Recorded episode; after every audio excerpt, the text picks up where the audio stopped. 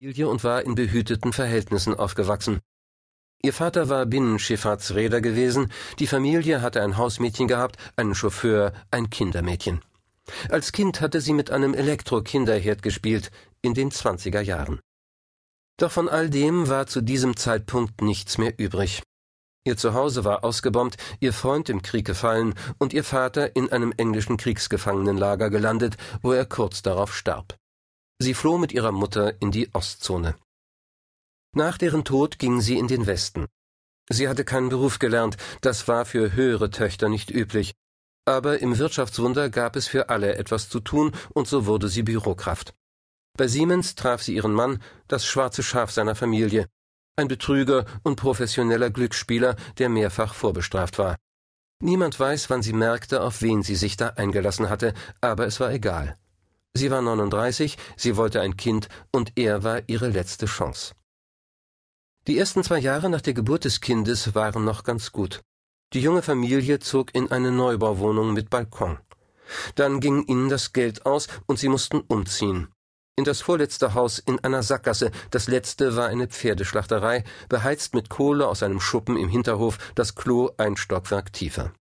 Die Wäsche wurde in einem riesigen Topf auf dem Ofen gewaschen. Sie kümmerte sich um das Kind, machte den Haushalt und verdiente Geld, während ihr Mann auf der Rennbahn war, im Knast oder im Krankenhaus, weil er Epileptiker war und Säufer. Das Wort Alkoholiker gab es damals noch nicht. Eine ungesunde Mischung. Ihr Mann starb 1968 und sie zog mit dem Kind in eine Neubauwohnung. Dort befand sich das Klo in der Wohnung, es gab eine Zentralheizung, fließend Warmwasser und sogar eine Badewanne.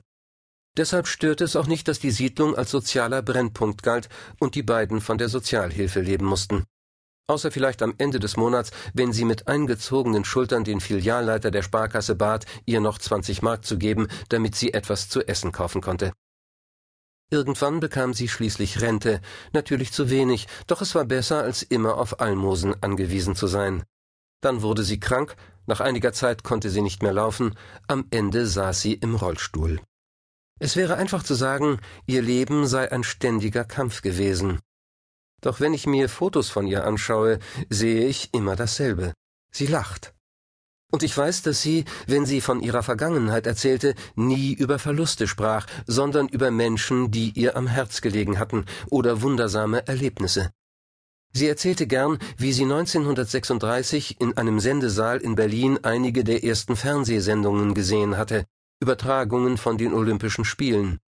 Oder wie sie in den 60er Jahren in Hamburg in der Straßenbahn Willy Brandt gegen einen Adenauer-Freund verteidigt hatte, der sich schließlich wütend woanders hinsetzte. Ein Triumph. Es war kein großes Leben, das sie geführt hatte, auch kein einfaches. Aber sie hatte es so gut gelebt, wie sie konnte. Und sie beschwerte sich nicht, obwohl sie